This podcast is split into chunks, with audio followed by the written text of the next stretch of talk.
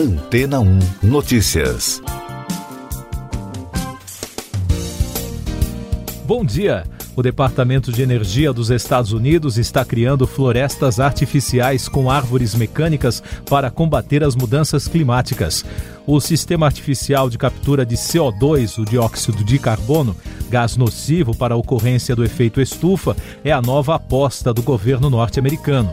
O projeto é desenvolvido por engenheiros da Universidade Estadual do Arizona e já recebeu, só em 2021, o aporte de 2 milhões e meio de dólares do governo federal.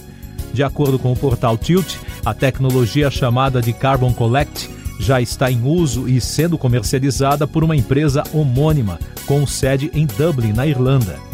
A estratégia dos Estados Unidos é aumentar a quantidade de captura de CO2 espalhado pelo ar através desse sistema e diminuir os custos para esse tipo de operação. Os planos incluem implantar três florestas de carbono em três regiões diferentes do país, com capacidade para capturar mil toneladas de CO2 por dia em cada unidade, mas por enquanto não foi estipulado um prazo para o sistema entrar em atividade. O foco dos engenheiros será as emissões que são difíceis de controlar por parte das agências reguladoras, como os gases dos carros, de aviões ou de eletrodomésticos. Klaus Lackner, professor responsável pelo projeto, explicou em entrevista ao site Inverse que os troncos das árvores mecânicas são, na verdade, colunas verticais altas de discos revestidos com uma resina química, com cerca de um metro e meio de diâmetro, compostos por discos separados por cerca de 5 centímetros como uma pilha. Como o CO2 está no ar, não haveria um mecanismo para levá-lo até a floresta artificial. No entanto, a corrente de ar será responsável por isso. Então, à medida que o ar sopra, as superfícies dos discos absorvem o dióxido de carbono. O pesquisador diz que o mundo pode realmente eliminar o CO2 permanentemente, mas isso só acontecerá se o carbono for minerado, transformado em estruturas sólidas. De acordo com Lackner, não basta apenas capturar o dióxido de carbono, é preciso adotar medidas de armazenamento do gás.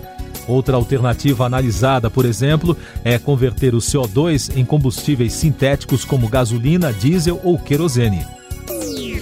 E daqui a pouco você vai ouvir no podcast Antena 1 Notícias.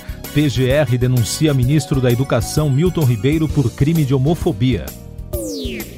Polícia Federal diz ao STF que Bolsonaro não cometeu crime de prevaricação no caso Covaxin. Nova subvariante da Omicron é mais infecciosa do que original, diz estudo. A Procuradoria-Geral da República denunciou o ministro da Educação, Milton Ribeiro, ao Supremo Tribunal Federal por declarações homofóbicas em uma entrevista em 2020. O crime de homofobia é reconhecido no país desde 2019.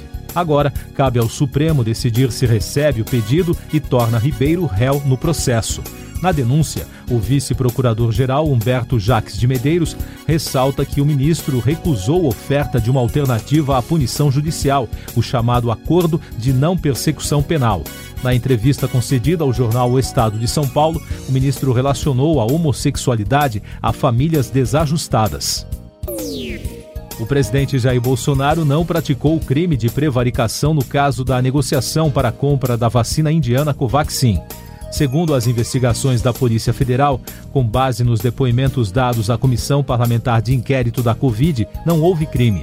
A CPI, o funcionário do Ministério da Saúde, Luiz Ricardo Miranda, e o irmão dele, deputado federal Luiz Miranda, disseram que se encontraram com o presidente na residência oficial e relataram suspeitas envolvendo negociações para a compra do imunizante a subvariante BA2 da Omicron é cerca de 33% mais transmissível. Esta é a conclusão de um estudo dinamarquês que analisou infecções em mais de 8.500 residências entre dezembro e janeiro. A nova cepa rapidamente assumiu controle na Dinamarca e também já foram registrados os primeiros casos nos Estados Unidos, Reino Unido, Suécia e Noruega. Essas e outras notícias você ouve aqui na Antena 1. Oferecimento Água Rocha Branca. Eu sou João Carlos Santana e você está ouvindo o podcast Antena 1 Notícias. A crise Rússia-Ucrânia. Estados Unidos e Rússia debateram na segunda-feira no Conselho de Segurança das Nações Unidas sobre a movimentação de tropas russas na fronteira ucraniana. A reunião convocada pelo governo americano, ocorreu diante da expectativa de uma invasão da Rússia na Ucrânia, apesar do Kremlin negar a ação militar. O Brasil votou a favor da reunião no Conselho em apoio à proposta americana e contra o desejo dos russos que queriam evitar a discussão pública. A sessão foi mantida pelo placar de nove votos a favor e seis contrários. Apesar dos discursos, não houve resultados conclusivos no sentido de acalmar ou encerrar a crise.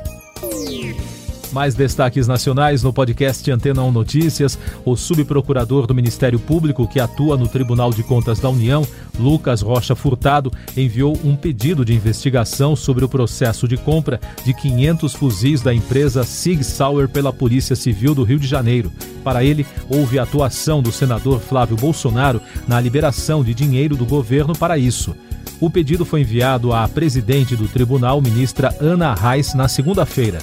Lucas Rocha também pediu o arquivamento da investigação que envolve o ex-ministro da Justiça, Sérgio Moro. No pedido, Furtado afirmou não haver mais motivos para tentar descobrir os ganhos de Moro depois que o ex-juiz criminal divulgou o valor de seus rendimentos como funcionário de uma consultoria. O Procurador-Geral da República, Augusto Aras, defendeu que o Supremo Tribunal Federal rejeite o pedido do Partido Novo para revogar a aprovação do chamado Fundão Eleitoral, que vai financiar as eleições. O procurador afirma que o dispositivo da lei, questionado pela sigla, seguiu os trâmites legais, sem ferir a Constituição Federal. O presidente Jair Bolsonaro declarou que a decisão de não comparecer ao depoimento marcado na Polícia Federal na semana passada foi do chefe da Advocacia Geral da União, o advogado Bruno Bianco. A oitiva estava marcada por ordem do ministro do STF, Alexandre de Moraes. Segundo a defesa, o direito de ausência é respaldado em decisão do próprio Supremo. A Companhia Siderúrgica Nacional informou que a barragem B2, localizada em Rio Acima, em Minas Gerais, da Minérios Nacional, retornou ao nível de emergência zero, o mesmo registrado antes dos temporais no início do mês. Em comunicado, a companhia destaca que a estrutura não se encontra mais em situação de perigo e que a produção da mineradora já está sendo restabelecida. A Associação Brasileira de Navios de Cruzeiros prorrogou a suspensão das operações nos portos do país até 18 de fevereiro. Segundo a CLIA, a decisão tem o objetivo de analisar a evolução do quadro epidemiológico no país e também de dar continuidade às medidas necessárias para a retomada da temporada. Os números da Covid no Brasil. O país registrou na segunda-feira 102.600 casos de Covid-19, somando mais de 25 milhões e 400 mil notificações desde o início da crise. Com isso, a média móvel de infecções nos últimos sete dias foi a 188.400, a maior até agora, com tendência de alta e o número de mortes registradas pela doença em 24 horas chegou a 442 na segunda-feira, totalizando mais de 627.300 óbitos. A média móvel de mortes nos últimos sete dias é de 565, com tendência de alta.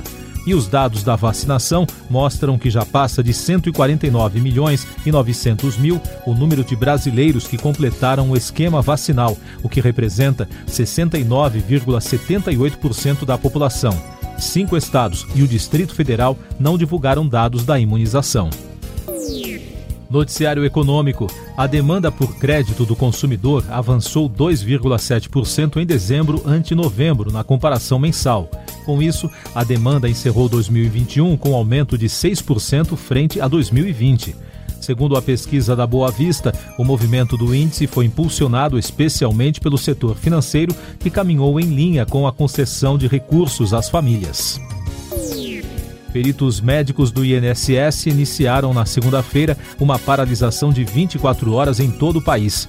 A categoria reivindica aumento de 19% e melhores condições de trabalho. A Associação Nacional dos Médicos afirma que os pedidos dos profissionais são ignorados pelo Ministério do Trabalho e os peritos sofrem ataques desde setembro de 2020.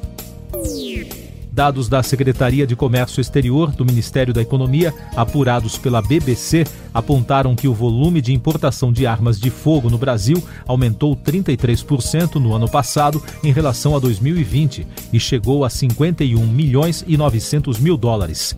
O resultado inclui o aumento no valor importado e na quantidade de armas que entraram no país. O aumento na importação de armas é um efeito das mudanças nas regras que tornaram mais fácil comprar armamento. Noticiário musical.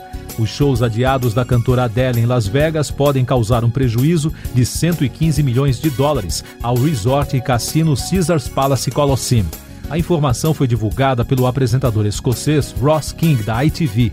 As apresentações estavam previstas para começar neste mês e terminar em abril, mas a artista adiou a agenda e disse que metade da equipe testou positivo para a Covid-19. Segundo King, a administração do complexo está fazendo de tudo para que os shows não sejam cancelados definitivamente. Último destaque do podcast Antena 1 Notícias, edição deste 1 de fevereiro. O Rock in Rio confirmou o encontro entre a banda Living Color e o guitarrista Steve Vai no palco Sunset. O show será em 2 de setembro deste ano. Adiado por causa da pandemia de Covid-19, o festival que seria no ano passado teve que ser remarcado para os dias 2, 3, 4, 8, 9, 10 e 11 de setembro no Parque Olímpico, onde é montada a cidade do rock. Siga nossos podcasts em antena1.com.br. Este foi o resumo das notícias que foram ao ar hoje na Antena 1.